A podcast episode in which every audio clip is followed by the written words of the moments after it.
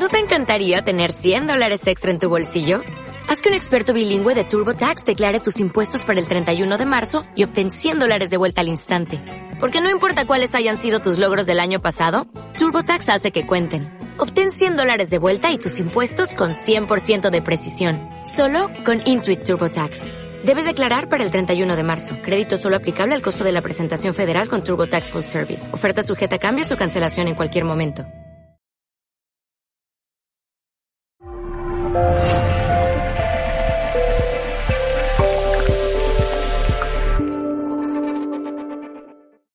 Es un sistema de, autoorganización, autogestión y autosuficiencia. Pero lo más importante, antes de entrar en, temática, es eh, cómo hacemos en grupo, ¿no? cómo nos organizamos en grupo y cuáles son los problemas que suelen surgir cuando no tenemos una metodología clara, ¿no? que, cuáles son esas consecuencias eh, cuando no tenemos metodología clara para llegar a desarrollar nuestros objetivos. Primero está claro, hace falta cuando se juntan personas necesitan un objetivo común. Primer punto, si no hay objetivo común o si no está muy claro cuál es el objetivo, hay conflictos. No podemos llegar a tomar decisiones antes de tener claridad en relación al objetivo. Después tiene que haber unas funciones muy claras también de los participantes. ¿Quién hace qué, cómo, cuándo, por qué? Todo eso se tiene que clarificar mucho. Si no, ¿qué suele ocurrir? Ambigüedad confusión, ambigüedad y conflictos. ¿Qué suele ocurrir normalmente en las comunidades, que son sistemas organizativos participativos o más horizontales? Pues hay un porcentaje de fracaso del 80%. ¿Por qué? Porque en la condición humana estamos ahora en una cultura individualista. Muy fácil, sí, sabemos manejarnos a nosotros mismos, nos sabemos manejar dentro de ese sistema, hemos, ¿no? recibido esa cultura, pero a la hora de trabajar conscientemente en grupo es difícil. Entonces hay dos maneras. Una manera que es la manera vertical, que conocemos en las empresas, en las, en las administraciones, donde pues es un mando, un, mandar ejecutar, el que está arriba manda, el que está abajo ejecuta, y es una eh, verticalidad, una jerarquía operativa eh, de personas que van diciendo al siguiente nivel lo que tiene que hacer y abajo de todo se hace. Muy vertical. Y la otra parte es la muy horizontal, donde están las cooperativas, las asociaciones de, en principio de vecinos, eh, fundaciones, todos esos grupos más participativos. Aquí, en nuestro caso, para ir al grano, se trata de una estructura que debería ser horizontal, ¿Sí? El problema es de que ni la horizontalidad ni la verticalidad eh, son sistemas naturales, son distorsiones. Y nos encontramos siempre entre uno u otro, una cosa, un sistema u otro. Y vamos de un sistema a otro gastándonos, frustrándonos. Entonces, pues sí, si estamos en un sistema empresarial, pues a de que haya el jefe que manda. Si estamos en una comunidad de vecinos, pues nadie tiene que mandar. Y somos todos iguales. Pero claro, ¿no? estamos en los mismos, mismos derechos, ¿no? Entonces, hay que encontrar un punto medio y ahí es donde realmente la, belleza de la herramienta de la sociocracia eh, tiene todo su sentido, es que la estructura permite tanto verticalidad como horizontalidad. Es decir, que mm, se fomenta la participación, pero de, una manera muy organizada y permitiendo de que haya la verticalidad que se relaciona a la efectividad. Decir, cuando es muy horizontal, somos todos iguales, todos participamos, no hay nadie que manda sobre los demás, pero a la hora, entonces intentamos de que no haya conflictos uno con otro, pero a la hora de ejecutar, a la hora del hacer, es un cacao. Y muchas veces no ocurre, no llegan las metas, no llegan los objetivos, no se concreta objetivos. ¿Y qué ocurre? Pues esas personas, esos miembros de grupos se suelen frustrar y a la frustración dice, pues aquello no va y no funciona. Entonces, eso, ese es un ejemplo claro. Entonces, eh, aquí lo que se trata es de ser inteligente, en el sentido de que es necesario un sistema organizativo que sea pensado, eso lleva 50 años pensado en aplicación en todos los ámbitos que se conoce, y eh, es empezar a familiarizar a los miembros de la comunidad de que hay una manera de que en igualdad de condiciones podemos llegar a relacionarnos, podemos llegar a definir objetivos comunes, alcanzarlos y a la vez ser efectivos. Entonces, es como un ingrediente eh, fundamental, imprescindible en ese tipo de proyectos. el, contenido es excelente, ¿no? Estamos hablando de una, de una, innovación social tremenda, lo que tenéis en mano, lo que os presenta Luis y, Ángel. El contenido es tremendo, pero hace falta ese modelo estructural que pueda llegar, ese marco que permita de que esto se pueda realizar. Si no, problemas de conflicto, ambigüedades, eh, resistencias y demás problemas de que quizás habéis podido experimentar en algunos u otros y las comunidades de vecinos convencionales son el ejemplo rey de ese tipo de problemas. Entonces, pues, eso es. Los Los egos. Luchas de poder, luchas de poder, diferencias entre ¿no? personalidades, no somos todos iguales, hay personas con unas habilidades, otras con otro, no se reconoce mucho, personas muy carismáticas que son los que van a coger más voluntad, más poder, más protagonismo, personas un poco más tímidas quizás y retraídas o más introvertidas que se van a quedar atrás, sin embargo son personas con muchas habilidades y se desaprovechan. Entonces, para realmente ir al grano y hacer ese ejercicio, eh, me falta, falta mucho tiempo. Hay cuatro reglas básicas para que ese sistema funcione. Una es el principio de consentimiento, que es algo innovador que permite de que en la toma de decisiones haya un tipo de denominador común. Es decir, que es como, es como una mejora del consenso. ¿sí? En el consenso es como todos tenemos que estar de acuerdo, en el consentimiento es como una habilidad a tolerar algo que beneficia al conjunto. ¿Sí? y donde las partes estén integradas. Es un poco complejo y tarda como, ¿no? Tiene su tiempo de explicación. Por ejemplo, cuando hemos decidido una acción para mejorar un, elemento de la matriz, pues hemos tomado decisiones. Entonces, claro, a lo mejor yo tengo una propuesta, él tiene la suya. No es que una sea la de todos, pero hay una que más o menos todos podemos aceptar. Sí. Tolerar. Sí. Entonces es como encontrar una manera de que todo el mundo esté más o menos, eh, que, pueda consentir con algo que beneficie no a las partes, sino al objetivo común de que las partes han llegado a desarrollar. Es decir, que si un grupo se une, es lo que empecé con esto, un grupo se une con un objetivo común. Y si no hay claridad en el objetivo, conflictos. Entonces la primera cosa, ¿para qué estamos juntos? ¿Cuál es nuestra razón de ser? Cuál es el objetivo de ese equipo. Una vez esto está bien definido y claro, entonces podemos contrastar cualquier decisión que vamos a, tomar en torno a ese objetivo. ¿A, base de qué criterios? Las funciones de cada uno.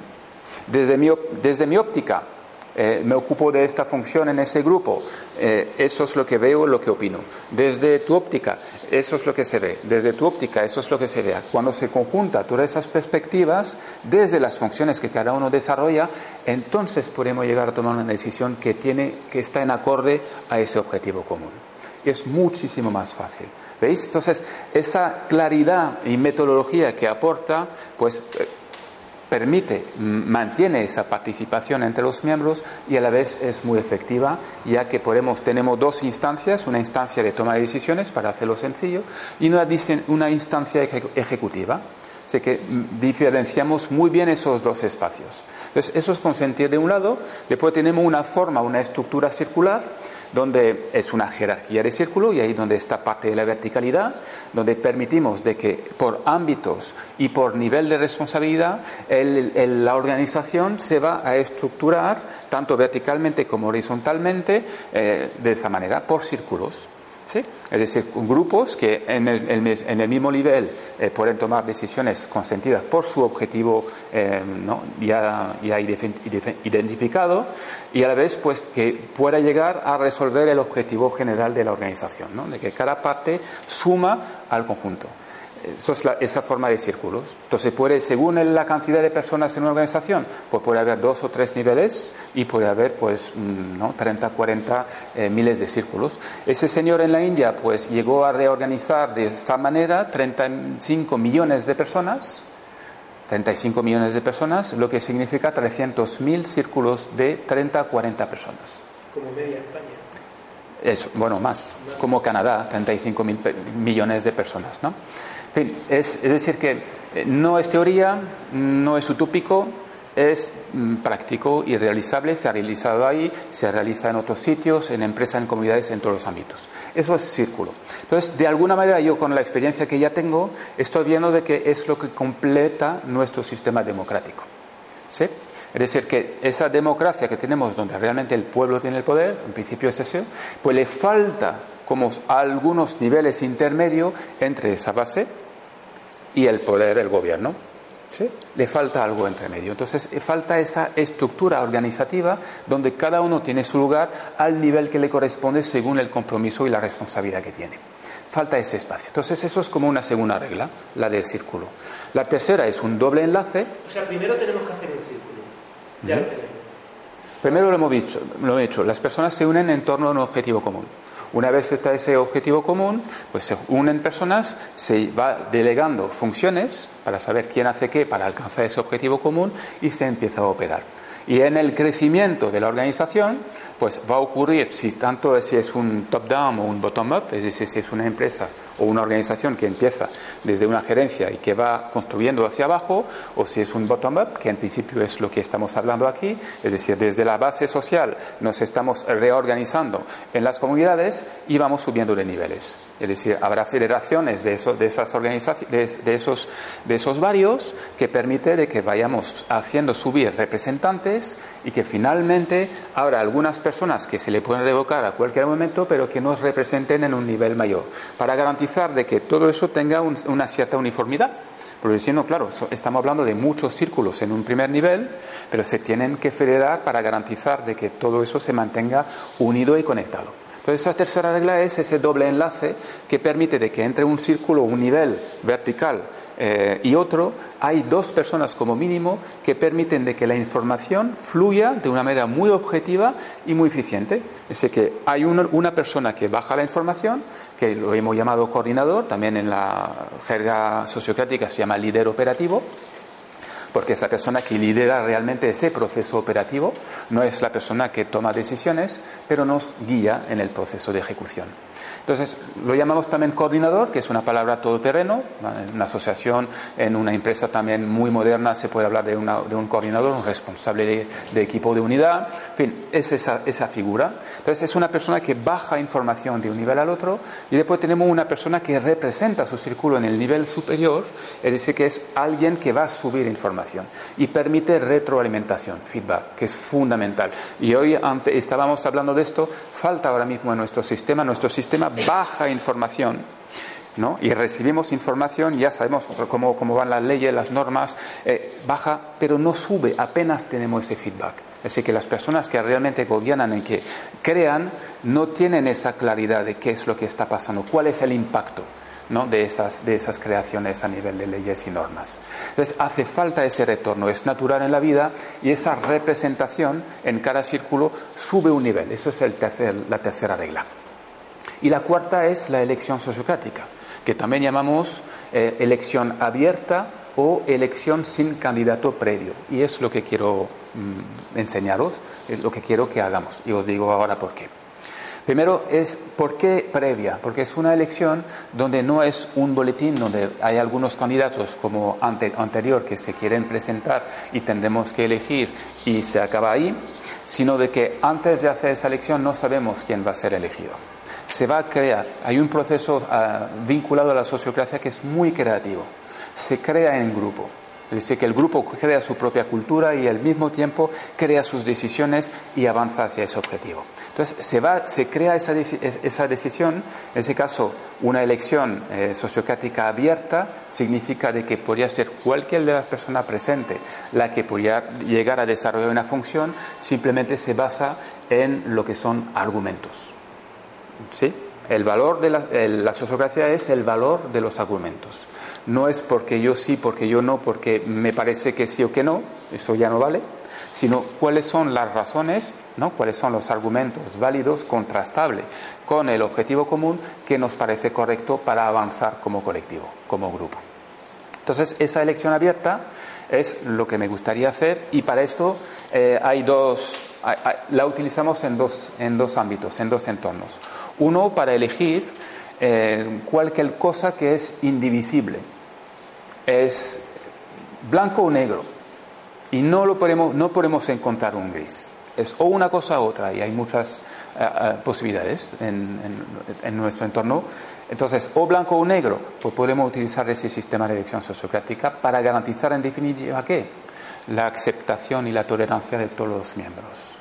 Y para garantizar de que no haya frustración de la minoría, que es lo que ocurre si, se utiliza una votación mayoritaria.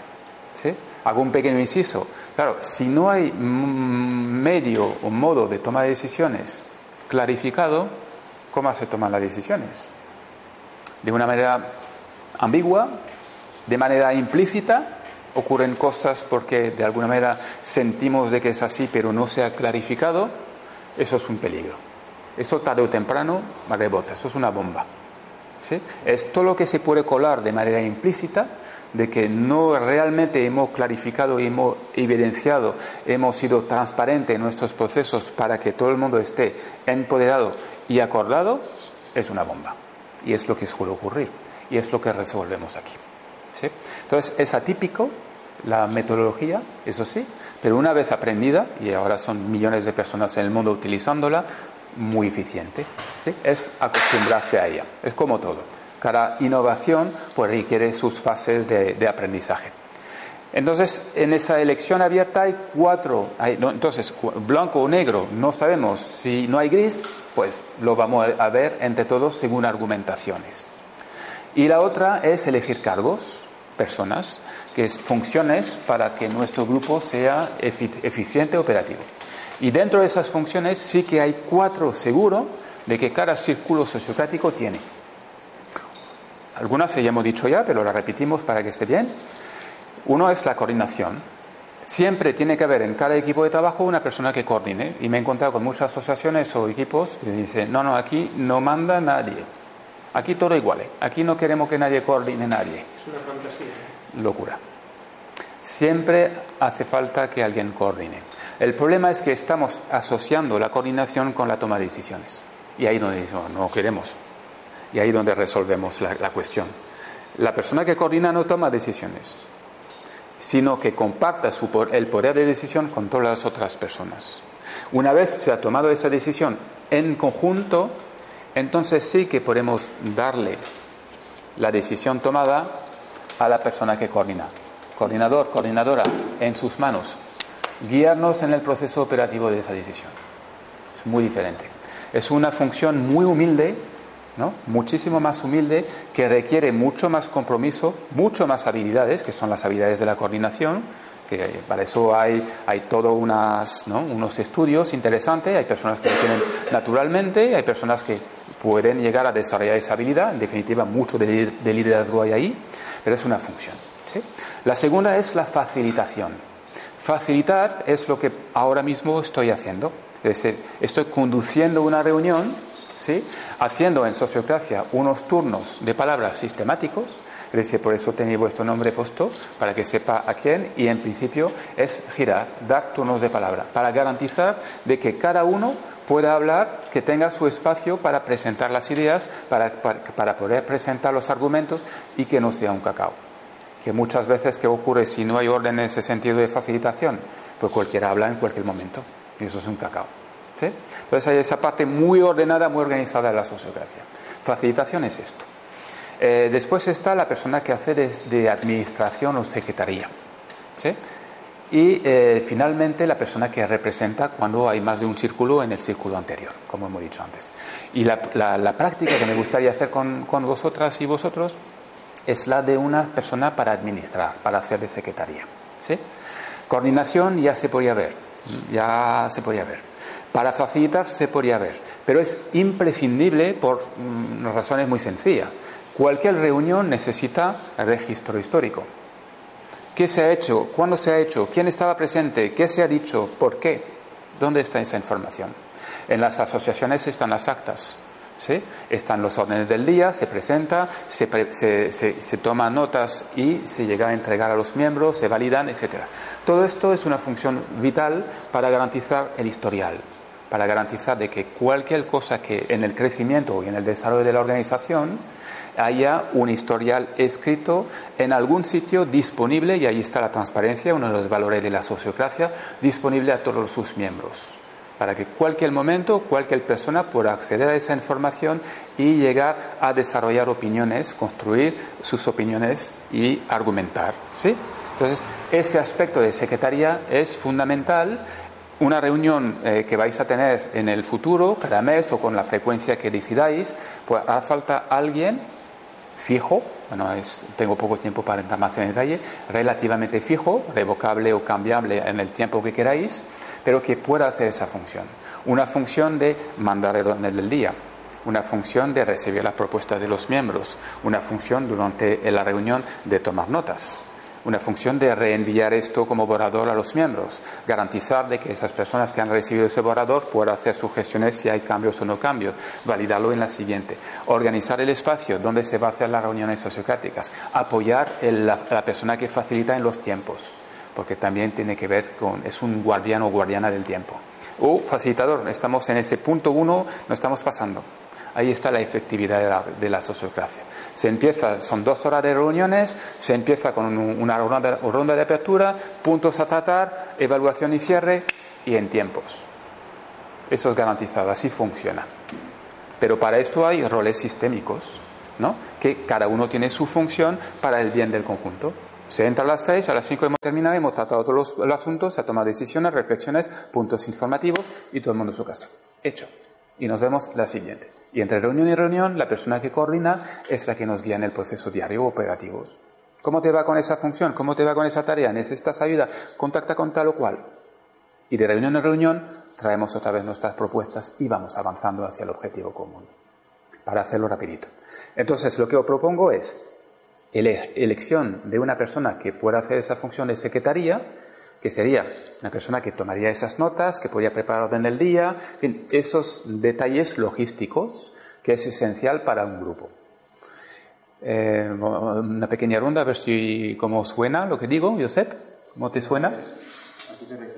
A hacer una elección ahora, en el tiempo que nos queda, para ver quién de vosotros, vosotras, podría hacer esa función de secretaría que es vital para ese grupo.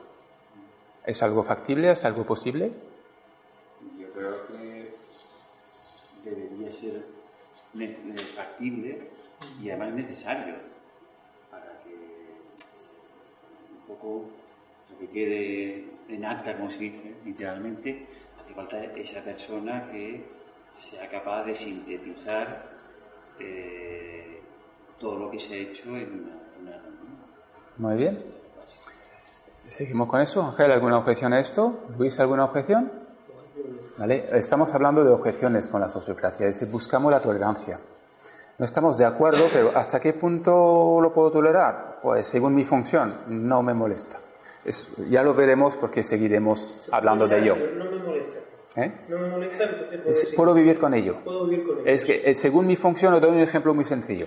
Eh, imaginaros un, grupo de paisajistas para un hotel. Están trabajando y tiene la función de embellecer los jardines del hotel. Eso es su objetivo común. Cada uno tiene, uno compra las plantas, unos, eh, uno se ocupa de la gestión del agua y es un hotel donde hay poca agua. Tiene muy poca. Ese que tienen un, un control, es una persona tipo ángel, muy meticuloso, muy científica, que está controlando bien, dice, del agua vamos justito y la administro yo muy bien. Y, van y viene una propuesta, una, una, señora, y dice, tengo, he encontrado una planta fantástica para embellecer el hotel, se va a quedar los clientes increíble. Esa es la planta. Claro, y viene consumo de agua de la planta, consume muchísimo agua. Pues esa persona enseguida dice, objeción, objeción, no, yo no puedo. No puedo, por la función que me habéis otorgado a mí, que es administrar esa no, no, no podemos. Esto se tiene que resolver. ¿Veis? Ese es un ejemplo. Entonces, ¿qué ocurre? Pues esa objeción genera una mejora creativa que permite modificar la propuesta de partida, ¿no? adaptándola al bien de todos los miembros, porque fallaría en algún punto del sistema si, si, quisiéramos seguir en esa, en esa vía. Entonces, ¿qué ocurre? Pues esa persona dice, muy bien, pues venga, pues sí, la verdad que eh, hay otra que estéticamente parece lo mismo, pero consume muchísimo menos, consume como la mitad. Esa persona, levanto mi objeción Sí, sí, ya, entonces sí que lo hemos resuelto. No es que esa persona le gusta, no es lo ideal para esa persona. Lo ideal sería, por favor, poner rocas y no consumir agua, que yo más agua hay, mejor me siento. No es como él quiere. ¿Sí? Pero busca su punto de tolerancia. Hasta el momento de límites, ahí el sistema se colapsa si, si yo no digo nada. ¿Veis? Esa es la clave. tiene que estar argumentado. Por supuesto. argumentado y, da sus razones. No es porque no, que hoy no me he levantado de muy mal humor y, cualquier cosa no me entra. Fuera, eso no cuenta. Y ahí está la manera de discernir de la sociocracia de la parte egoica. No porque a mí no me parece. ¿Por qué no te parece? Pues, pues no lo sé, pero no me parece. ¿No vale? ¿Cuál es, ¿Cuál es tu argumento? ¿Y ese argumento es contrastable con el objetivo común? ¿Tiene que ver con el objetivo lo que, el argumento? ¿Sí o no? ¿Se va a valorar entre el grupo? Pues sí, claro. Esta, eso del agua, el ejemplo que os doy, tiene que ver, por supuesto, sí. Entendemos todos de que pues, estamos poniendo en peligro el, el, objetivo del equipo. Pues, resolvamos, pero no vamos a hacer un blanco o un negro, un todo o nada, que es lo que supuestamente en el sistema tenemos. Aquí diríamos, por ejemplo, una cosa que es muy buena para la energía, pero si gasta mucha agua, pues entonces está comprometiendo el objetivo. Aquí lo que siempre vamos buscando son grises. Siempre hay grises, porque lo que se ve siempre es mucho menos del potencial de lo que se puede llegar a desarrollar. Eso es una ley, natural. Siempre hay muchísimo, mucho, muchísimo menos visible de lo que se puede llegar a, a hacer y crear. Entonces, los puntos conocidos son los puntos de partida. Y lo que vamos a crear junto va a ser pura innovación y creatividad. Es eso lo que vamos a desarrollar a partir de los elementos conocidos, que son las propuestas de las personas. Entonces es muchísimo más fácil de gestionar unas decisiones en equipo porque tú presentas tu opinión, yo la mía, él la suya, cada uno lo suyo y sabemos de que no es definitivo, no es esto, pero que son las bases que nos permiten encontrar el objetivo común. Y entonces lo vamos a crear. Y una reunión de sociocrática es creativa. No es una lucha de poder y de enfado y de porque sí, porque yo tengo la razón y porque tú o mayoría y entonces buscar una vía de manipulación antes de la reunión porque me tienes que apoyar porque ves que esa propuesta no tiene sentido. Apóyame a mí. No lo ves, no lo ves que yo mejor. Y entonces vienen ahí, sí, sí, tenemos mayoría. ¿Ves? Ya lo tenemos. Hay esos juegos. Ahí no. No, no, no, no tiene sentido. Porque lo que nos interesa es para qué estamos juntos. Estamos juntos, nos une un objetivo común. Y lo que queremos es el mejor alcance de ese objetivo común. Entonces nos vamos a, vamos a autorrealizarnos nosotros porque vamos a hacer copartícipe de todo esto, nos vamos a sentir realizados, porque claro, tenemos cada uno nuestro ámbito de actuación dentro de ese, de ese objetivo común y a la vez alcanzamos ese objetivo como equipo. ¡Wow! Fantástico. Y eso es lo que se crea. Eso es lo que la metodología presenta. Y cada equipo va a ser lo mismo como es fractal en el nivel siguiente, porque cada, equipo de trabajo será una, unidad con otra unidad y otra unidad que será inclusiva en una unidad mayor. Y entonces por eso tanto es organización de círculos de manera vertical y manera horizontal. Nos hemos liado un poquito con Luis, Rafa, ¿alguna objeción a que hagamos esa, esa, e, esa elección? Introducir el elemento creativo siempre para mí es muy importante. Eh, basándome un poco en la idea que aportabas de, de, proyectar, de hacer un proyecto paisajístico para un hotel, yo plantearía una cuestión analítica. Y nos imaginamos que sí, que ha habido una propuesta que desborda la, posibilidad de que sea, eh, se pueda realizar porque gasta mucha agua. Hay una contención de agua que hay que gastar, entonces hay una propuesta que gasta la mitad de agua, otra un tercio, otra un medio, eh, estamos rozando el límite, pero todavía no hemos visto lo que hay, ¿no? lo siguiente, la siguiente aportación sería complicarlo todavía más. Llegaría un momento en el que eso se eh, que proporcionalmente sería complicando tanto que podría ser difícil, ¿no? Y planteo, eh, si llega ese momento, ¿cómo se resuelve? ¿Cómo se decide? ¿Cómo, es decir, ¿qué es lo que, si el agua, claro, el agua es básico, y no tengo el agua, decirlo, pero ahora esto no es eso, esto es una cuestión estética que me desborda. En este caso sería, ¿qué, hace, ¿qué, hace, el grupo para salir de ahí? Claro. ¿Cómo, muy bien, eh, eh, tenemos poco tiempo y estoy muy acelerado con ello, ¿no? Pero sí, en ese caso, ¿qué ocurre? Hay más, hay más propuestas y obviamente habría más objeciones. Finalmente veríamos de que esto no es de momento. No pasa nada. siguiente punto, y avanzamos en otra vía. Que si realmente como equipo, si, si, vemos de que hay demasiada objeción, dice, hay que volver a trabajar esa propuesta. Vale. No es, no es, no es momento para esto, no pasa nada. Seguramente en la evolución del equipo aparecerá en otro momento donde se podrá construir, será su momento de hacer, pero ahora mismo parece que hay demasiado, no vamos a perder tiempo con ello, está muy bien, se, guarda en memoria y avanzamos con el siguiente punto. Y quizás el siguiente punto es más ligero, decidimos en ese sentido y avanzamos. Bueno, supongamos que no está en ese límite, no está colapsado, sino que queda en un límite intermedio en donde hay una eh, negociación de, reflexiones. ¿no? ¿Cómo, ¿Cómo funcionaría eso? ¿Cómo funciona? Bueno, se encuentra, se encuentra a través de los miembros el consentimiento de cada uno de ellos, van a, cada uno va a poder llegar a ver. Cada uno va consintiendo. Va consintiendo según ese objetivo común, ¿no? Se va haciendo varias propuestas de sinergia, ¿no? O de convergencia, garantizando de que realmente ya es la forma definitiva, pero en un ambiente, más que en un ambiente de afirmación mm, de poder, ¿no? Y de, y de personalidades, más en un ambiente creativo, es es muy distinto. Es decir, que la primera parte de la, toma de decisiones es muy enunciar, de enunciar, ¿no? de presentar. La segunda es muy creativo. Estamos, es como un brainstorming. Lo estamos preparando entre todos, lo estamos haciendo, o lo tenemos preparado, eso ya está casi, ya lo vemos, sí, sí, sí, ya lo hemos creado. Estamos pintando un cuadro entre todos pero de una manera muy, muy, muy armonizada. Ya lo tenemos. Y la siguiente, la última parte es la salida. Es decir, ya lo escribimos, acordamos y, lo, terminamos. Lo escribimos, lo decidimos, lo cerramos y a la acción. Lo importante es, una vez ese proceso creativo se ha, realizado, realizado, lo pasamos al operativo, que es la gran diferencia. Porque como he dicho al principio, diferenciamos muy bien lo que es decisional de operativo.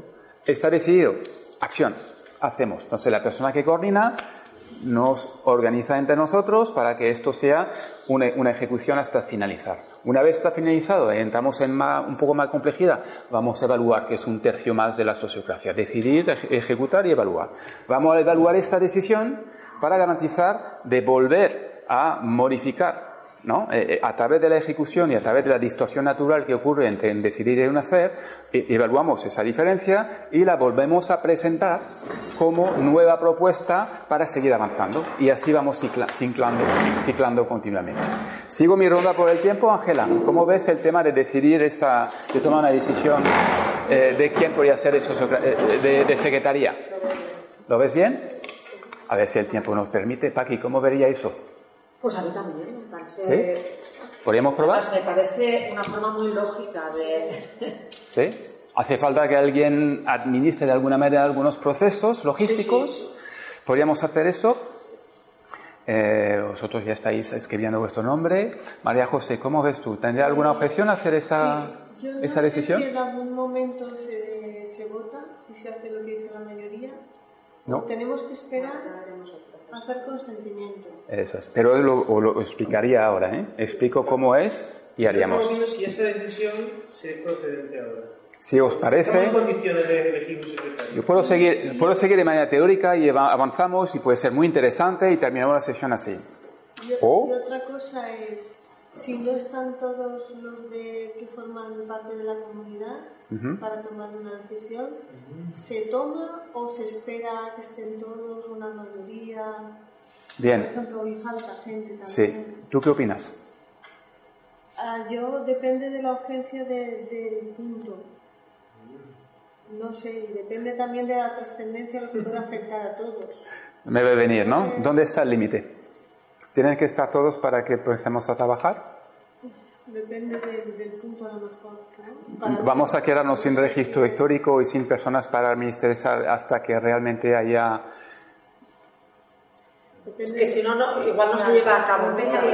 ¿Cuándo sería ese momento? Es decir, que lo que enseña la sociocracia es que hay que empezar con lo que hay en cuando sea y lo vamos a ir mejorando continuamente.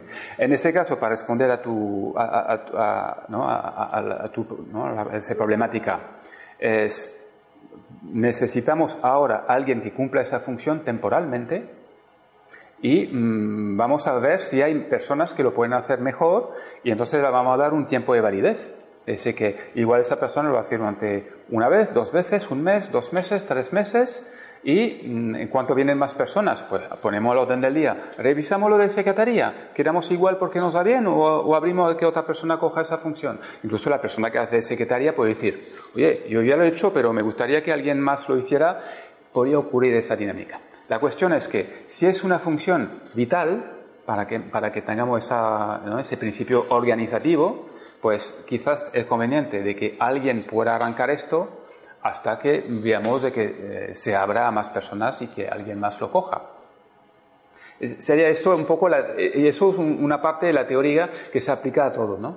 Es decir, que la facilitación los mismos. Tenemos que esperar de que haya una facilitador, un facilitador experto para que alguien facilite el equipo. Eh, si hacemos esto, pues ya no habrá facilitación. Entonces, tenemos que empezar con un mal menor y siempre ir mejorando. ¿Sí? Entonces, es un poco esto la propuesta. Lo que no sé es en tiempo si vamos bien. ¿Cómo vamos? Siempre vamos mal. Sí, ¿no? ¿Tenemos media horita o no la tenemos? Sí. ¿Sí? Sí, sí que la tenemos. Venga. Isabel y Juan, y Juan Antonio acabáis de llegar. He hecho una pequeña explicación teórica. Aquí podríais, podríais llegar a, a seguir un poco el hilo de, lo que, de esa práctica. Y más importante, uno, dos, tres, cuatro, cinco, seis personas, si uno contaría. Eh, sí, ¿vale? Eh, sería, eh, bueno, os cuento cómo va y hacerlo. No, no, no, hacer, no probar el sistema, ¿no? Es decir, que claro, podemos ir complicando ese proceso para realmente ver si funciona o no. Pero, Por favor, no, no, no, no ir en ese sentido, si no va, se va a alargar mucho más, sino ir realmente a, explico esos nueve puntos, ¿no? que son los de ese proceso, y, vamos a ir haciendo para encontrar esa persona mal menor que podría hacer esa función de secretaría preparar, ¿no? ver dónde se hace, en qué espacio se hace, eh, preparar el, orden del día para mandar a, la- a las personas, escribir las notas de reunión para garantizar de que, en- ¿no? que no todo el mundo tome notas, porque es completamente ineficaz. ¿no? Que una persona puede hacerlo todo y todo el mundo lo ve. Esa es un poco la parte sistémica del sistema. ¿Bien? En ese caso, o la decisión, os excluimos, nos excluimos a los tres, ¿sí? Es importante saber de que en una elección sociocrática, como hay diferentes faci- eh, roles, facilitación, coordinación, secretaría y representante, pues algunos no son muy compatibles. ¿sí? Es que la persona que hace secretaría es difícil de que también facilite. La persona que coordine, pues necesita, se podría, ¿no? Pero es- está bien de que haya eh, roles eh, repartidos. ¿sí? Entonces es interesante esto para pensar, bueno, sí, persona para secretaría, pero ¿quién podría hacer esa otra función? Eh, veo a esa persona para una función, entonces me la reservo para esto. Esto es un, un un detalle también importante. La primera, la- el primer punto sería clarificar el cargo y el mandato, por cuánto tiempo y qué. ¿sí? El segundo punto, el primero los enumero, sería eh, rellenar una papeleta que tengo aquí, donde en la parte de arriba de la papeleta eh, ponéis vuestro nombre y en la parte de abajo ponéis el nombre de la persona que veis más conveniente para desarrollar esa función. ¿Sí? El tercer punto será entregármela, facilitador, yo recojo vuestra- vuestras papeletas. El cuarto será desvelar la elección de cada miembro y eso lo haría en la mesa aquí. Pondría aquí las diferentes opciones. Y ahí importante, en el quinto punto escuchamos los argumentos sin opinar. Es decir, que cada uno va a decir por qué habéis elegido tal o cual persona. Hay una razón, ¿veis? Es el valor de los argumentos. No de quién dice qué, sino qué se dice.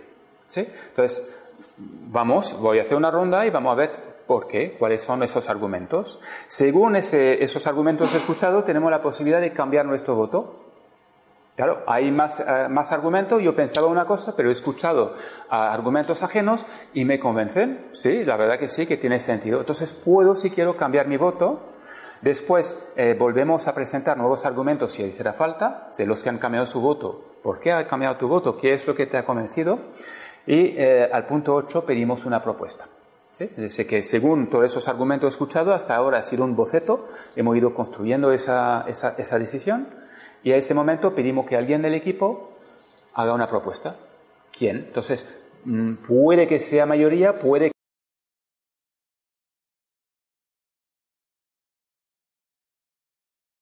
Entonces puede coincidir con mayoría o puede que no.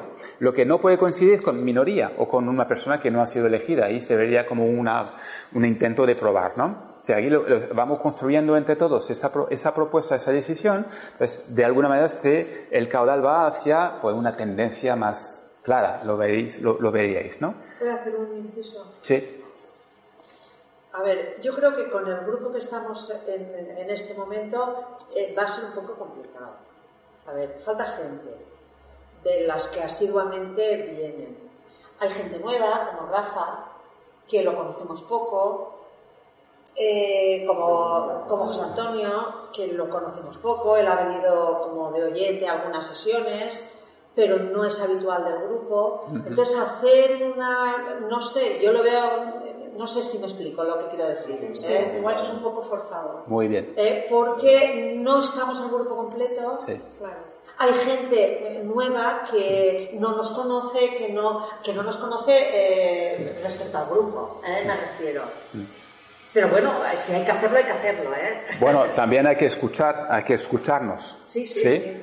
Primero María José que está diciendo, "Mm", ¿no? Mm, Sí, sí, sí, Quizá falta gente. Como Y, dicho que se puede cambiar igual cuando estemos en el grupo, que haya más gente. Hombre, yo entiendo que esto es un poco... No, esto es como, es como una prueba. Es como una También prueba, es- no también es pedagógico. nada de Es que decisión, una de una las cosas que ha dicho es que vamos a decidir el tiempo por el que se. claro, claro. O sea, podemos decir que de aquí a mañana. a- Pero claro, la Para la- pregunta que ha hecho María José al Sí. principio, si faltan miembros del grupo, es válido. Eh, yo lo tenía claro antes, Sí. pero ahora estoy pensándolo y veo que no está, no, que tiene su, su complicación. Claro. Por esto, porque falta gente y porque en este momento hay gente que ni nos conoce ni la conocemos Bien, prácticamente. lo, lo podemos plantear de otra manera. Vais a tener una reunión, la próxima reunión que vais a hacer, y necesitáis que esa información de los, los primeros pasos que estéis dando estén registrados, estén en algún lugar.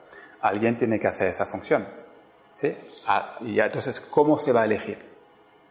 Pues podemos ir realmente en la prisa y se puede cualquier persona. Bueno, pues hazlo tú. ¿no? También podemos usar ese sistema que garantiza de que busquemos lo más adecuado en el momento para ver quién puede llegar a des- desarrollar esa función. ¿no? Entonces, puede ser para una reunión y en la siguiente reunión porque sea otra persona. Pero sí que es verdad de que a modo eh, pedagógico también, incluso simplemente explicarla y no hacerla, también ya sir- nos sirve, ¿no? Para que veáis de qué, de qué va, ¿no? Y quizás incluso terminar con, con preguntas y entonces ya vamos, eh, yo voy resolviendo en ese sentido, ¿no? Podría ser también.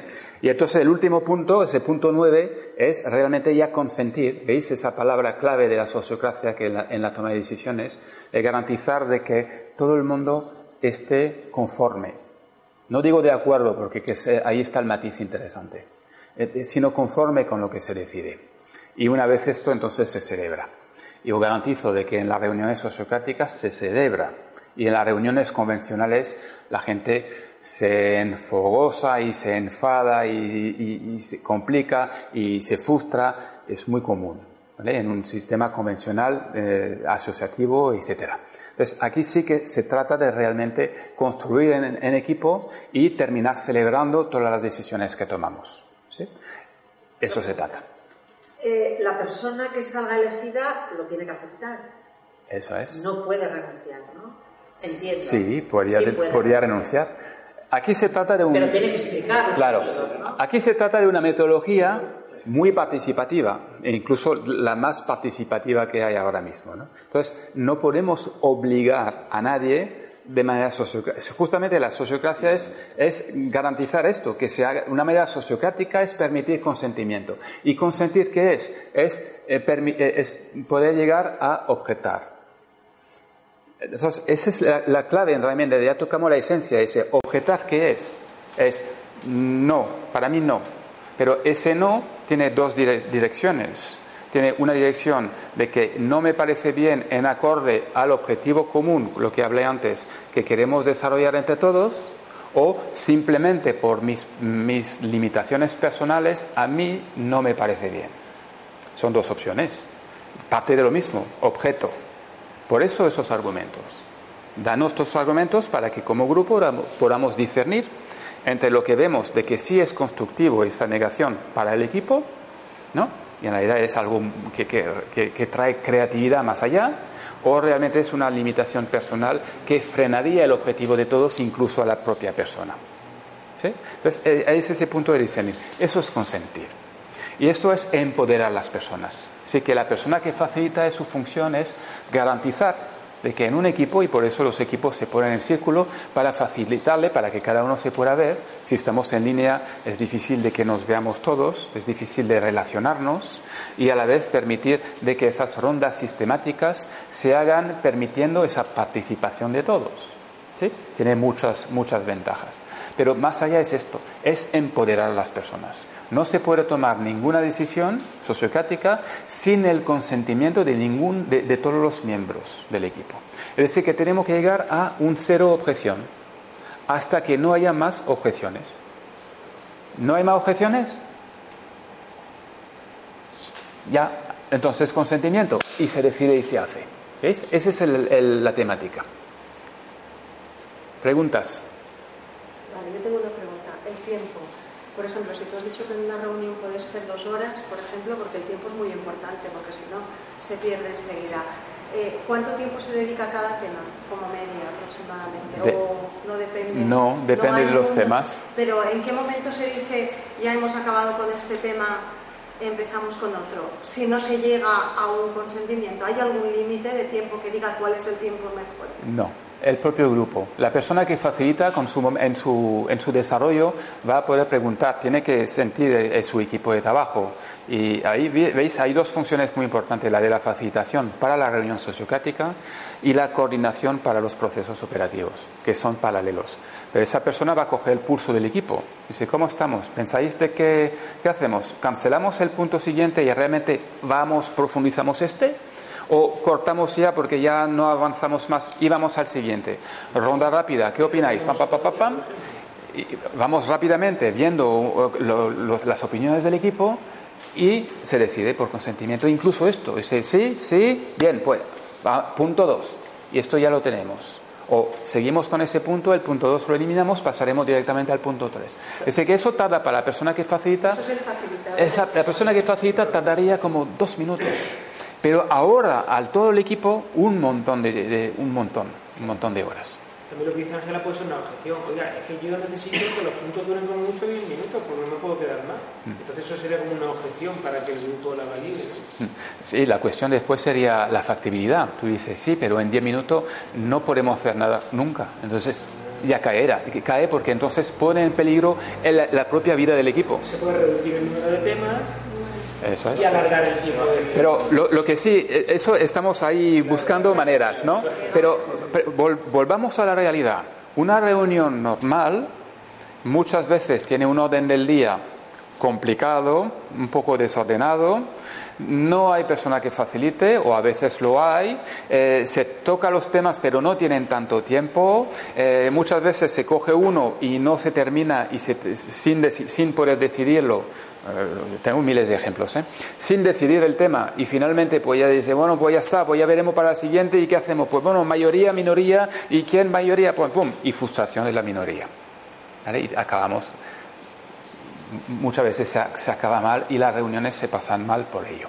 Cuando en, reali- en realidad se puede disfrutar y la estamos disfrutando, reuniones sociocráticas donde eh, todo el mundo consciente, donde estamos creando juntos, eh, realmente se, se- se desarrolla esa cultura de equipo. Eso es lo que realmente se valora. Y os digo que no, eso no es teoría, ¿eh? eso es, es así, así lo hacemos.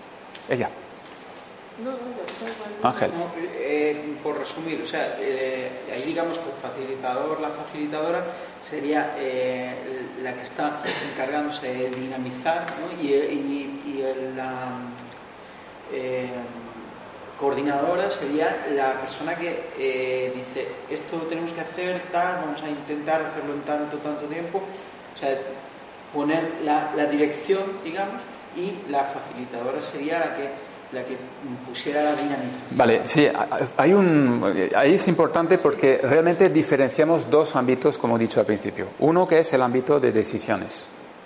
Nos reunimos para tomar decisiones. Luego nos reunimos para coordinar nuestras decisiones. Las reuniones sociocráticas pueden tener una frecuencia de mes, mes y medio, dos meses, tres semanas, en algunos grupos estamos haciendo.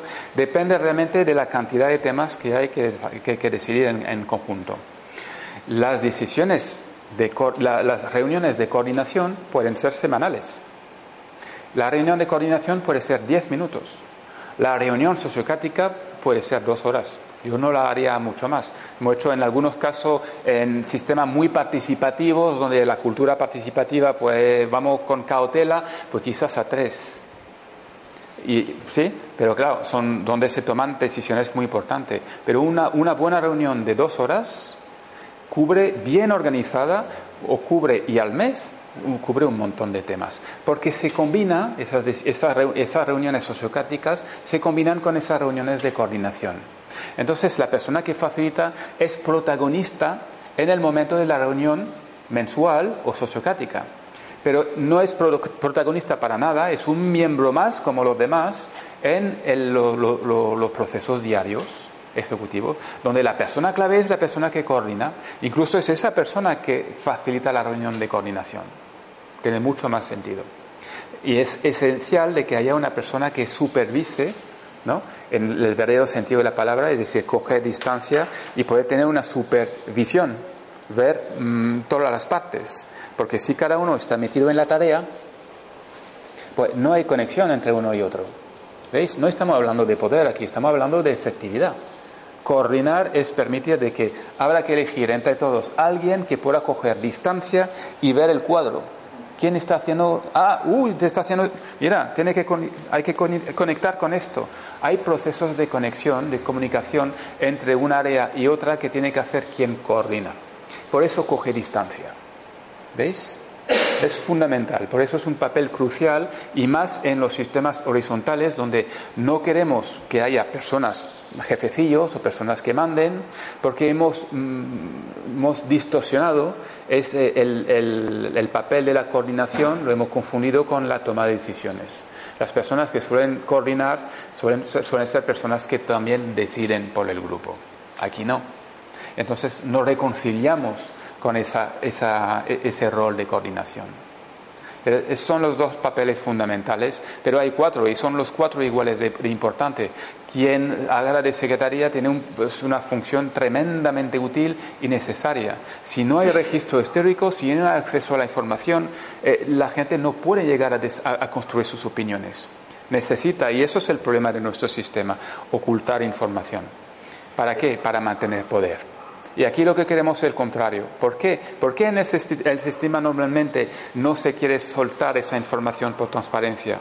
Porque no tiene el mecanismo correcto para tomar decisiones. Como ya lo hemos dicho antes, en el sentido de que si hacemos, eh, si, damos acceso a esa información y que todo el mundo la tiene, vais a poder tener, vais a generar ideas y vais a poder construir vuestras opiniones de una manera, porque tenéis acceso a la información, es muy importante. Y tenéis mucho poder para traer en el equipo eh, y hacer propuestas con esas pero claro, en un sistema convencional es complicado porque esas propuestas pueden desviar lo que yo quiero que ocurra. En un sistema transparente como el nuestro, lo que ocurre es que el filtro siguiente será el contraste de la decisión con el objetivo. Es decir, que esas personas son más inteligentes, están más preparados, tienen más argumento y hacen mejores propuestas, pero ¿realmente serán válidas para el equipo? Pues lo veremos en el desarrollo de la reunión sociocrática. La propuesta de partida irá modificándose, recogiendo las objeciones y modificando esas objeciones para garantizar de que esa propuesta ha mejorado para el bien del equipo. Entonces es una ganancia, nos interesa esa transparencia. Ahí es donde le hemos visto el valor. Entonces, esa persona que a veces secretaría está de alguna manera a cargo de esa transparencia y no presenta, incluso cuando es una organización compleja, todo lo que ocurre en la organización está disponible a todo el mundo. Y está muy bien porque permite que cada uno en su nivel, porque nadie puede meterse en otro nivel, pero cada uno en su nivel tiene, tiene argumentos mucho más sólidos y desarrollados. Y el tercero es la representación vital, ¿no? como comenté al principio. Tiene que haber una retroalimentación. Tiene que haber un, un retorno de la información hacia, hacia arriba o hacia abajo. Se tiene, tiene que fluir de arriba hacia abajo y eso es un papel fundamental. Por eso el doble enlace. Por eso es, que sube y otra que baja. Eso es. ¿Por qué doble enlace? Porque eso, hay uno, son dos personas que comunican dos círculos. Uno que irá bajando la información, que es la persona que coordina, y otra que la hace subir. Os doy un ejemplo muy sencillo. La que la hace subir es representante, ¿no? ¿Cuál? Coordina bajar y, y representante subir. Sí, y podría ser eh, un poco lo que comentamos antes. Imaginamos de que no haya representación en un círculo, un círculo general o superior podría llegar a tomar decisiones sin tomar en cuenta realmente la vida y las necesidades del equipo del equipo de un círculo anterior. Entonces, ese representante estaría en un círculo, el círculo anterior y estaría diciendo, eh, objeción, aquí hay algo que si acaso, si no me tomé en cuenta lo que ahora como en voz del equipo vamos a tener un problema. Ese, ese órgano, ese equipo de trabajo va a fallar. Se me ocurre que como nosotros vamos a hacer un solo un círculo, porque no creo que llegue a un límite que tengamos que hacer otro círculo, porque el círculo no puede crecer indefinidamente. No. Tendrá un límite y a de ahí, para que podamos seguir funcionando sociocráticamente, tiene que ser pequeñito. Sí. de... Hay un límite, bueno, ya lo ha visto con Edwin. Edwin ha puesto, eso es algo histórico, histórico ha puesto un límite a 40 personas en una organización más, más este comunes. Podría seguir entrando, entrando vecinos hasta un límite de 40. Bueno, e, eso es lo que, ¿no? lo, lo, que presenta Edwin, que es lo que funciona en la India. Y está muy bien, y podría ser así, podría ser hasta 30, yo lo pondría, lo reduciría. Porque en definitiva, en la naturaleza lo que ocurre es que hay una división celular es que al momento donde el grupo empieza, esa célula empieza a crecer, puede ver de que ya es demasiado y opera esa división celular. Crea dos órganos secundarios y mantiene el órgano superior, que es un órgano que naturalmente se hace de supervisión. Entonces, si, si no como para dividir, o sea, como para crear otro círculo, mientras no haya un segundo círculo tampoco va a haber un superior con que federarse, ¿no? Porque solamente hay un círculo no puede haber otro superior porque no hay nadie con quien federar, no hay otro círculo con quien federarse. Ahí está. Lo que suele ocurrir es que cuando el círculo crece lo suficiente, ya se identifica dos ramas principales, ¿no? dos vertientes principales, y entonces da sentido para que haya un grupo superior que pueda llegar a supervisar las operaciones de ambos. Entonces sube la estructura. Pero sube en ese caso, porque depende de la cultura de la organización, si es un bottom-up, desde abajo vamos subiendo. O sea, si hay dos círculos ya, habría uno de aquí y uno de aquí que suben a un círculo superior. Eso es, es decir, que de esos dos círculos podrían subir dos personas en cada círculo en un círculo superior que podrían ser el círculo ¿no? que represente los, los derechos de ambos. en 30 tendría que haber 30 círculos para que el superior necesitara otro, otro nivel más alto. Porque mientras no haya 30 círculos no va a haber 30 en el superior. no, no. No, porque en realidad enseguida que tiene dos círculos necesita que se coordinen. Ya, pero digo que cuando ya haya 30 círculos del primer nivel... No, cuando ya tiene dos círculos... No, ya, ya, pero digo que cuando pasas de, de 30 círculos del primer nivel, como ya hay más de 30 arriba, ya habría que crear otro del nivel superior, ¿no? No. 30 generan el máximo del nivel superior. 31 ya necesita dos del nivel superior. yo, un ejercicio de síntesis, dibujándolo. Se puede dibujar, la estructura se puede dibujar, en un círculo encima de otro, provocando un, un, cono, o son diferentes círculos que se van uniendo y encima tienen otro y, y provocan ese cono. Claro, claro. En realidad, pero para visualizarlo es así. Tenemos un primer círculo, ya hay suficientes personas, se divide en dos círculos. Al momento donde hay dos círculos en un nivel, en un mismo nivel, tiene que haber enseguida. Eso es cuatro personas, eso es, claro, cuatro personas, eso es, tenéis, imaginaos un grupo de 15 y finalmente veis que ese grupo ya se va a crear un segundo grupo, se va a dividir en dos, va a hacer un grupo de siete, los restos allá, esos dos grupos siguen creciendo, pero enseguida hace falta que dos y dos suban en un nivel para supervisar. ¿Vale? Y coordinar. Entonces aparecerá cuatro personas al principio, pero sí que aparecerá un tercer círculo y entonces dos personas subirán y entonces habrá seis. Y otro círculo y dos personas subirán y habrá ocho. Y ese segundo nivel irá creciendo mientras el primer nivel sigue creciendo. Ese segundo nivel cuando llega a 30, como supera el nivel, se vuelve a dividir en otro, así, ¿no? Eso es, eso es. Es una, eso, es una manera de construir, en ese caso y en vuestro caso, desde la base hacia arriba. Es decir, es federar esos círculos subiendo, mandando dos personas siempre arriba, hacia arriba, a un nivel anterior, para que puedan supervisar y en cualquier momento poder revocar esas personas y cambiarlo si acaso se ve que hay necesidad. Entonces, se puede eh, sintetizar de la siguiente forma: Eh, los círculos eh, se van subdividiendo en más círculos que van subiendo, Sí. ¿vale? Y además, quizá, a lo mejor en cada subida de círculo se convoca otro círculo grande, ¿o no? ¿O ya no? No, ya no, Siguen, siendo, siguen siendo cada vez más pequeños. La Las, función- pare- las paredes del cono son círculos cada vez más pequeños. Aquí, aquí, es lo que, aquí es lo que dijo Luis, es decir, que en el nivel superior, cuando ya también es suficientemente grande, entonces hay que crear otro. Y al momento donde se crea otro, se crea otro nivel. O sea, la ¿Sí? Ahí de estamos, claro, pero ahí estamos hablando de muchas personas, cuidado, ¿eh? Para montar un nivel o dos, aquí, aquí, los inicios, ahora no estamos ahí. Ahí estamos hablando de que, un, y es lo que su punto era decir, si en un círculo como estáis ahora, no habrá representación, porque no habrá un- otro círculo. Todo se hará a partir de ese primero. Hablando en plata, a lo mejor Benishama entera no pasaría del segundo nivel. Eh, y ya el segundo nivel, el tercero ya sería Benishama, y qué Así sé. con un Sería un círculo más suficiente. sí, sí. Pero, claro, por supuesto. Lo, lo que, Lo que sí es importante es que se vea de que los, los círculos no pueden crecer de manera horizontal y definitivamente. No puede haber 100 personas, en un- porque claro, no se puede trabajar. Es cuestión de ser eficientes. Hay un, un equipo de 15, ¿Cuál es el número de ahí está la cosa. Es decir, que en una organización más convencional puede ser unas quincena de personas, en un, 15 personas. En una, una organización más empresarial, pues puede ser menos, puede ser un equipo de 10, de 5.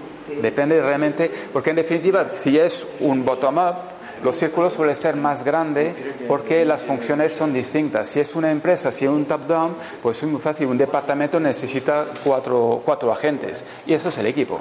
Y ahí no metes más personas porque no hace falta para el objetivo de ese, de ese grupo. ¿sí? Entonces, dependiendo de la cultura, también adaptamos a, a- a la forma que va a coger y los grupos serán más o menos grandes acorde a eso.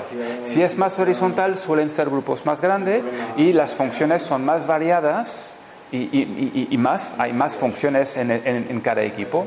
¿sí? Entonces, en ese caso, pues sí, lo habéis dicho, es empezar con un solo círculo de momento, eh, definir muy bien cuáles son las funciones necesarias y todo eso son reuniones para llegar a ver realmente cuáles son, ¿no? Los, qué, qué- qué queremos lograr juntos, ¿no? ¿Cuáles son las funciones necesarias para alcanzar nuestro objetivo? ¿Cuál es nuestro objetivo? ¿Cuáles son esas funciones? Y a partir de ahora ya podemos avanzar. ¿Quién coordina? ¿Quién facilita? ¿Quién hace de secretaría? Y eso, y eso arranca. Con cuatro reglas básicas, con un taller que podemos hacer ¿no? en un futuro de un día o dos días, ya tenéis una hora, es imposible. Eso ha sido realmente muy informativo y muy genérico. Pero en un par de días ya tenéis para, para arrancar, realmente para funcionar. Eso es lo que preguntaba yo, si había o técnicas o habilidades para cada una de estas personas para que las tuvieran en cuenta y entonces funcionaran mejor con su papel o con su rol. Depende del rol, ¿verdad? Claro, Depende del rol. un facilitador sea una serie de, de listados o de habilidades que le ayuden a hacer mejor su tarea. Bueno, lo, lo que se hace, se hacen formaciones. Y a través de las formaciones, por lo menos los roles básicos, se llegan a desarrollar, se llega a avanzar en ello. En la coordinación trabajamos mucho, trabajamos mucho la facilitación, la representación es un poco más fácil, es más de sentido común, vamos a decir, pero sí son cosas que se tienen que desarrollar. De un lado, aprender, eso es. Pero del otro, también funciona en sistemas muy sencillos, donde los niños en la India son niños de 12 años y funcionan muy bien. Así que el grupo autoaprende. Porque en definitiva, si no lo hacemos de esa manera, ¿qué otra manera tenemos? Tenemos instinto, tenemos una manera instintiva, que es complicado, de hacer que sea, sea mucho peor. ¿Quién va a facilitar? Ahí veremos. Entonces, la persona, por eso buscamos ese mal menor. ¿Quién menos mal puede hacer esa función? Y irá mejorando con la práctica y con la experiencia. Que vemos de que realmente queremos ser excelente en esa función o es fundamental. Ah, Formación, vamos buscando fuera, mandamos a uno de, de nuestro equipo, bueno, mira, eh, ¿por qué no vas a hacer una formación en ese ámbito y para que te especialice más y que optimicemos ese alcance de nuestro objetivo? Un ejemplo muy claro en las funciones, lo de la, de la comunidad del bien común con las diferentes áreas. con esos diferentes técnicos que habéis visto. Pues eh, cada uno de esos técnicos, a la larga, tendrá que traer, transmitir sus conocimientos, permitir, ¿no? es, eh, permitir de que dentro de la, de la, comunidad haya personas especializadas en ese ámbito. ¿Están al principio igual de formados que, que esos técnicos? Pues no, pero habrá una transferencia de, de, conocimiento y la experiencia irá haciendo de que se va a adquirir y el grupo será autosuficiente y aprenderá de su experiencia. Con la sociocracia lo mismo. Yo iré entrenando y poco a poco habrá una persona interna que iremos identificando de ver quién eh, se quiere especializar en lo que estoy haciendo para garantizar de que el modelo de gestión alternativo y, y innovador que es esto continúa continuamente en la organización. ¿Sí? Es decir, que formación propia, autogestión, tiene mucho que ver con esto, y a la vez, en un momento donde propuesta, buscar hacia afuera. Hay una persona, Luis eh, tiene contacto con una persona facilitadora experta, muy cerca, pues una persona que también puede apoyar el equipo en cuando ya sale una persona para facilitar el equipo, pues puede tener su apoyo. Es que no la conocen porque como hemos sido tan apretados, no había espacio para facilitar, que no había ni espacio para... Entonces, claro, no la conocen todavía, pero esa persona está en el programa y o cuando, cuando descubráis la figura de la facilitadora del facilitador. Eso es, eso es ¿eh? que, que, cuando, que, cuando experimenten tener una, una reunión bien ah. facilitada, o sea, es, es, terminar una reunión y haber visto todo el orden del día, quedarse con buen cuerpo, de, de haber decidido entre todas todo, de haber, de haber aportado de, de, buen rollo, o sea, es que de la noche al día. Es que lo digo y no me, cre no, no me creen. Es que no me creen. La reunión de lunes, ronda de apertura, cinco minutos. Aspecto logístico, cinco minutos. Acordamos el orden del día. Tenemos tres puntos que tratar. Tenemos eh, que trabajar sobre lo, la formación que estamos dando en presencial, trabajar sobre nuestra formación online.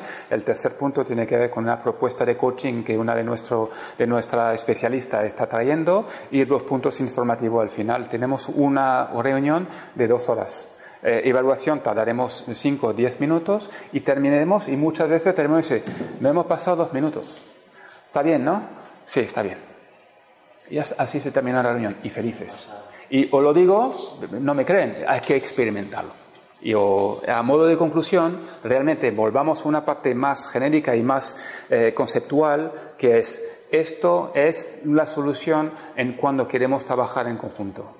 Si no hay, si, si, estamos en ese, en ese sistema muy individualista en el cual estamos viviendo, tiene que haber unos mecanismos, unas metodologías para poder llegar mm, a trabajar en conjunto de manera efectiva y de manera de que cualquier persona pueda participar, ser coparticipe y co-creador de lo que se haga. Eso es lo que garantiza el sistema.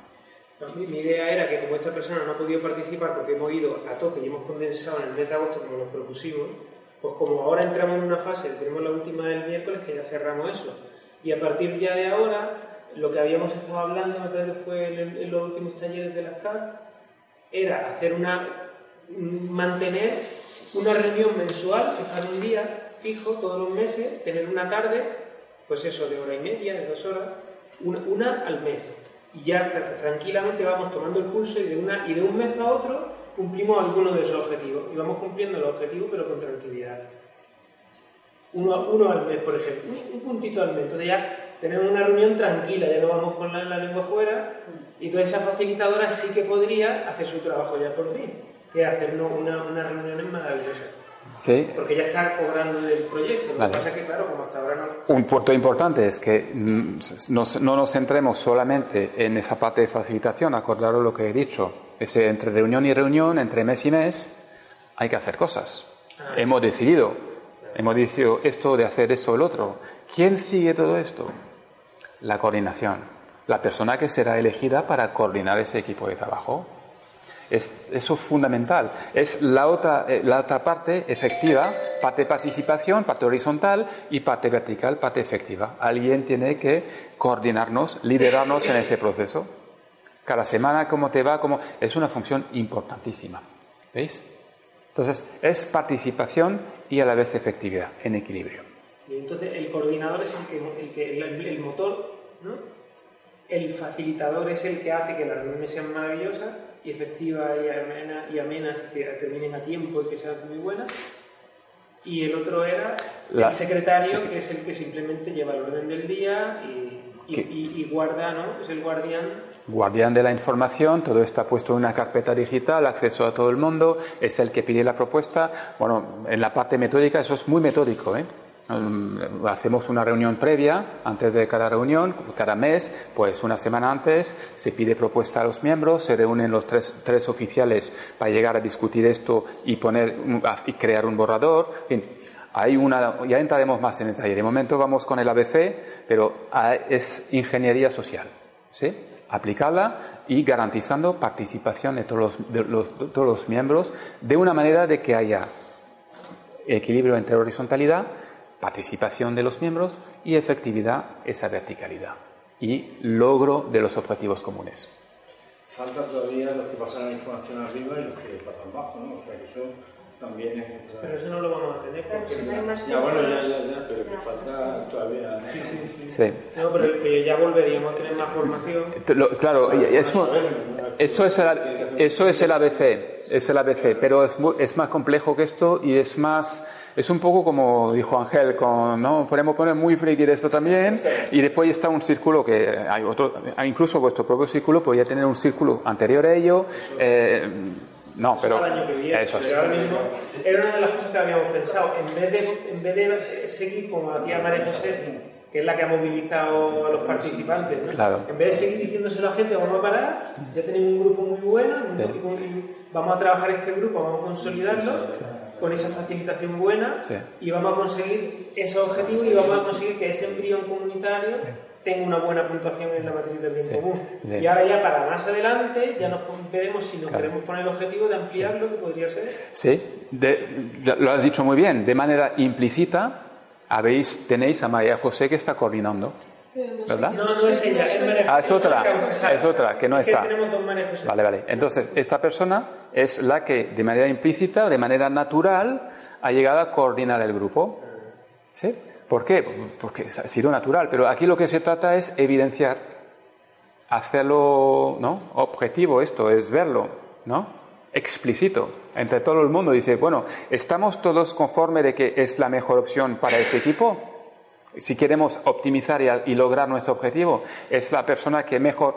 Sí, entonces todo el mundo está conforme. Está en un acta puesto, decidido, de que durante un año, dos años, cinco años, esa persona hace esa función y eso es explícito. ¿Veis? Lo que queremos ahí es resolver ambigüedad, eh, confusiones. eh,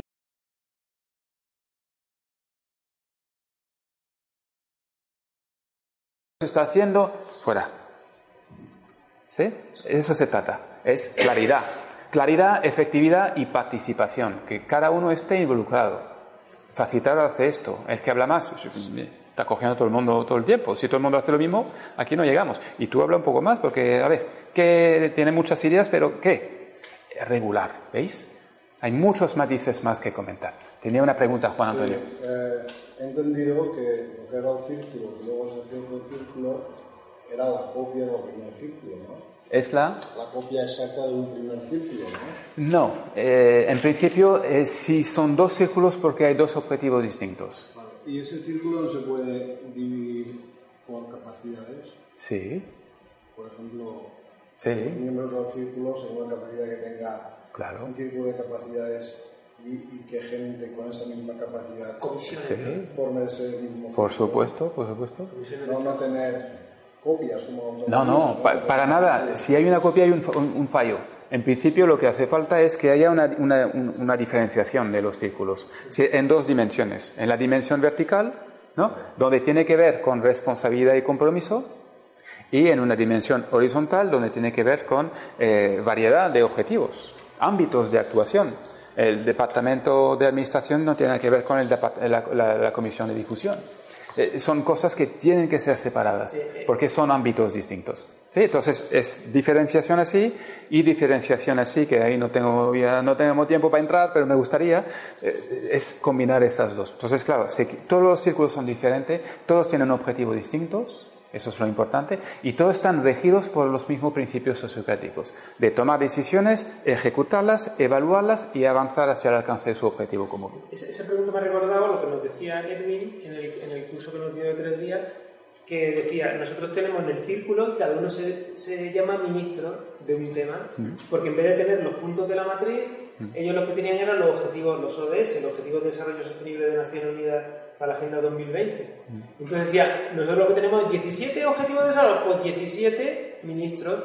Entonces, si el círculo tiene 30, pues va a tener 2, 2, 2, 2, cada uno con un ministerio de un objetivo de ese. Tiene un ministro. Nosotros diríamos con, uno, con una casilla de la matriz. Él tenía un ministro y un diputado, por ejemplo. Un ministro y un diputado tenía, para ¿no? darle un poco un lenguaje en ese sentido. A lo mejor este como no, no vino a la, a un No, taller. pero por lo que he estado yo escuchando, Claro. a ver, yo tengo ficción, la, la realidad supera la ficción y tal. Vale, de la película esta de los Juegos del Hambre, ¿lo habéis visto? Sí. Que crean por capacidades tanto intelectuales como de, de saber hacer. Dice, este grupo se va a dedicar a- al campo, este grupo se va a dedicar a la metalurgia, este campo se va a dedicar a la seguridad, este campo se va a dedicar a la energía. Al final que vamos a... La, Mira, la, ficción claro. un poco por delante. ¿no? Aquí, Es que nosotros cogimos, perdón, a lo mejor es lo que... Mira, aquí, aquí es que nos pusimos unos objetivos y entonces más que nada es que cada uno se encargue un poquito de hacer Sí, una, una tarea. una tarea. De llevar el timón, porque luego la tarea la puede hacer el Porque círculo. luego Luego lo siempre tenemos tiene que- haber un líder que es lo que coordina. co- lo tenéis mucho más rápido, porque en definitiva es plantearse un objetivo común. Para alcanzar ese objetivo común, ¿cuáles son las funciones principales y los, y, las, ¿no? los órganos principales para desarrollarla? Para esos objetivos, ¿cuántas personas hace falta en cada, en cada uno de esos equipos de trabajo para alcanzar ese objetivo que permite el objetivo general? En vuestro caso está todo hecho. Lo, que, lo único que hace falta es tenéis un, plan que trae la, comunidad del bien común, que trae Luis, donde está ya muy marcado eh, el trabajo, no, no tenéis que reinventarlo que rehacerlo. Igualmente, eh, en el trabajo anterior, antes de conocer a Luis, íbamos en ese sentido. ¿Cómo podemos llegar a traer resiliencia en las comunidades? ¿Cómo pueden realmente eh, empoderarse a sí mismas para llegar a optimizar su propia vida? Nos faltaba lo que ellos tienen. Sé que sí, que hubiéramos quizás llegado a algo muy parecido, pero ahí hay personas que han pensado durante muchos años, especialistas, y que sacan un ABCD básico donde todo es mucho más rápido. Ya lo tenéis hecho. Lo único que hace falta es que para que, eso se, que, tengáis un marco estructural, un marco de toma de decisiones, un marco de toma de elecciones, un- un- unos, unas bases para poder realizar esto de manera participativa y de manera efectiva. Er- Es esto. Entonces este, se adelanta muchísimo. Digamos que tenemos todas las bases, lo que Claro, claro. el sujeto, Claro, eso es. el sujeto que lo lleva a cabo. Muy bien, pues con eso hemos acabado. A ver, yo tengo un conflicto gordo que es ¿Cuál? si yo puedo tener una de esas responsabilidades o no. Sí, al principio podría ser pensando en delegar en la semiautonomía de la, de la organización. Es decir, tú estás diciendo de que se va a repartir tareas en ese, de, ¿no? ese O sea, grupo para cumplir o podría ser secretario o podría ser temporalmente, sí, podrías ayudar, pero de manera de, hasta que alguien pueda reemplazarte pero no es lo ideal, ¿verdad? No, lo, lo ideal es que tú puedas llegar a coordinar más allá, externo a esto, porque proyectos como aquí en, ese, en esa ciudad, la comunidad de bien común puede haber en otra ciudad y en otra ciudad, y tú serás la persona que conecta todo esto. Entonces, ahora mismo sí que estás coordinando de alguna manera, o dando la coordinación, vitalizando para que esto se pueda realizar. Pero a lo mejor ya es un momento de madurez para que, para que la comunidad tenga su propio coordinador, su propio secretario y su propio facilitador Ya eso es, ya ocurrirá, ya ocurrirá y se sentirá, sentirá donde realmente el grupo dice, ya está Luis, ya, ya solo podemos nosotros, de a, a nivel sociocrático como mínimo, con esas funciones que hablamos, ya nos podemos manejar. Ahora, siempre tú estarás ahí de apoyo porque tiene una diferencia histórica, tiene todos los conocimientos de todo ese plan que hay que desarrollar, que eso mm, tú siempre estarás. Pero por lo menos serán autosuficientes, irá aumentando ese- esa capacidad de autosuficiencia que tiene la comunidad en todos los ámbitos. Y a través, y, y si lo- y en ese diseño, en todos los- eh, con todos los técnicos. Y, y exactamente, que tú dices, tú dices que también de los técnicos. decir, Claro, claro, por supuesto. Un técnico de movilidad Eso es. en la comunidad, un Eso mini es. técnico de sociocracia Eso es, eso es. Un mini técnico de, de energía la es. a la que la comunidad se puede hacer. Y luego ese técnico se, se asesorará y se acompañará es. con el técnico general del proyecto. Y seguirá formando porque es una persona que le apasiona esos temas, porque por afinidad se apoyó, y ahí es lo que hace falta. Cuando diseñamos comunidades, siempre pensamos en esto. Es, ¿en, en qué estás? ¿En qué momento vital estás ahora? ¿Lo estás haciendo realmente porque es un deber? ¿Lo estás haciendo porque siempre lo has hecho y te sale bien? Sí, lo que siempre hemos hecho es, somos muy efectivos en ello. Pero esto se contrasta con la autorrealización. ¿En qué me quiero convertir? ¿Qué hay dentro de mí que tiene que emerger? ¿Qué quiero ser? Sí que eso lo he hecho toda mi vida. He sido secretario toda mi vida o tesorero toda mi vida. Lo hago mejor que nadie, pero eso es mi pasado. Es instintivo para mí. Entonces, o lo puedo dar como, como mi función. Imagina que está ahí en la comunidad, pues mira, puedo hacer esa función. Pero mi mente, mi creatividad, ahora quiero crecer en otra dirección. ¿Cuál es esa dirección? Eso es importante, porque ahí es donde la persona se autorrealiza. Ahí es donde esa persona realmente dice, eh, eh, estoy, apasionado con esto. ¿Veis? Entonces, habrá esa, esa dualidad natural que hay que reconocer en vuestras cualidades o tareas muy efectivas, tendencias naturales de lo que sabéis hacer y aportar a la comunidad y en lo que os queréis convertir. Y en, ahí, en los técnicos, pues sí hay algunos ámbitos, wow, lo de la financiación a mí es que nunca me ha tocado, pero ahora me viene. O lo de la movilidad, o lo de la tec- ¿no? La- la- las energías alternativas, me toca. ¿Qué? ¿En qué me meto? Hay, hay muchos ámbitos muy creativos, en realidad se puede abarcar muchas pasiones ahí. Entonces, ahí es donde realmente vais a sentiros realizados y a la vez hacer un, un trabajo muy creativo, porque ahí es donde está la creatividad, donde está la presencia. Ahí estoy en esto y lo estoy averiguando y estoy descubriendo y aporto eso al grupo. Eso es la magia que hay que llegar. Muy bien. Ya estamos, ¿no? Muchísimas gracias a los dos por, eh, por venir hasta aquí. Bueno, un aplauso para todos.